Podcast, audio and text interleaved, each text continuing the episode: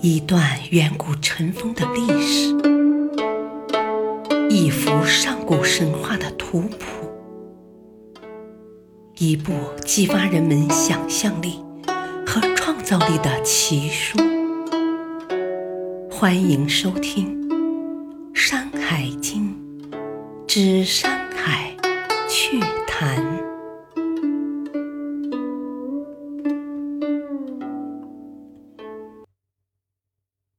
第一卷《南山经》《山海趣谈二》。《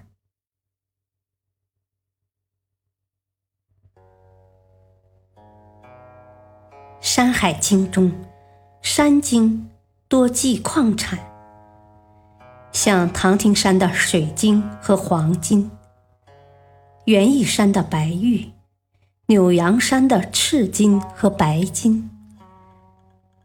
不过山都不知在哪里，这些技术意义也就不大了。最有趣的还是珍奇异兽。本段五座山，山山有珍禽异兽。唐庭山有白猿，园艺山有蝮蛇，扭阳山有鹿鼠和玄龟，底山。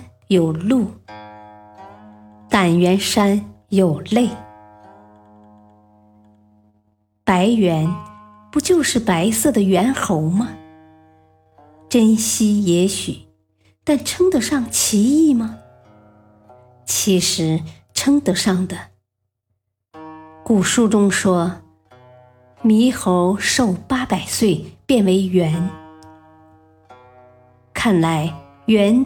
至少比彭祖年长，算得上老寿星了。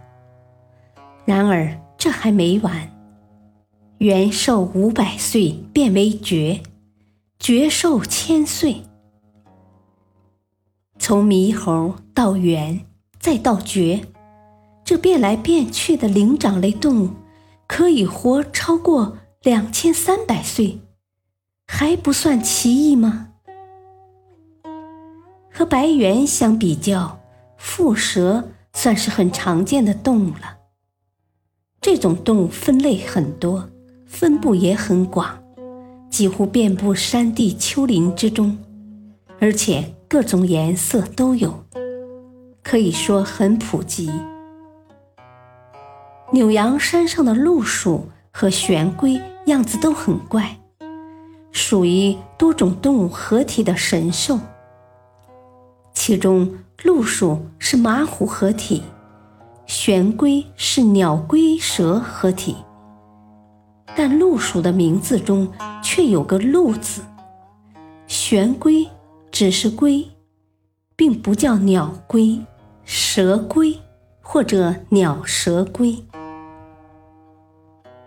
关于鹿鼠，有趣的是它的叫声，大概可以当山歌听。而玄龟，李时珍以为就是鳄龟，一种据说生活在南海边的龟，眼睛长在头的两侧，像鳄，也就是鱼鹰。到了底山的鹿，已经是鱼、牛、蛇、鸟四种动物的合体了，而且。这种怪兽十分特别，它虽然是鱼，却生活在岸上。它冬天死去，夏天复活。它还能发出奇怪的、让人费解的叫声，可以说够有趣的了。当然，我们可以想象它其实是两栖类动物，而是不明白它为什么会有鳞。或者可能是鳞甲吧，如同鳄鱼一样。我们也可以解释它的冬死夏生其实是冬眠。然而，蛇也会冬眠，为什么讲到蝮蛇时没有这么说呢？难道是古人从没见过冬天僵卧在洞里如同死了的蝮蛇吗？至于最后一种怪兽类，样子并不古怪，分明不过野猫、山猫之类。然而它最特别，竟然是雌雄同体，而且可以自行交配。真不知道它是怎么做到的。不过这还不算令人拍案惊奇，更匪夷所思的是，和类并列的一种鸟，名叫翼，样子像鸬鹚。这种鸟生活在河边、水塘、湿地，传说竟然可以相视而生，雌雄对着看就能生育出后代，简直是天方夜谭了。前面的六种珍禽异兽，除了白猿和蝮蛇，都有各自的功效。鹿鼠能以子孙，玄龟。能助听力和治足茧，鹿能治痈病，类能治妒忌。尤其是这最后一种，相信很多男人希望得到，给自己的女人吃。这些功效如何发挥，也很值得研究。鹿和类不必说，还是中国古人的老思想。要食之才行，但鹿鼠和玄龟就很有趣了，一个要佩戴它的皮毛，一个要配之。鹿鼠这种动物本质是马，样子像虎，它昂首吟唱嘶鸣，奋蹄腾跃马群，佩戴它的皮毛就能子孙昌盛。如云密布。然而，为什么会有这种功效呢？是增强了生育能力，还是积了阴功？从子孙看，自然应该是后者，除非那能力还能遗传。玄龟也要配之，然而，到底是要佩戴它的一部分，如龟甲？或者以漆制成的饰物呢？还是要整个捉来挂在身上？实在是搞不清楚了。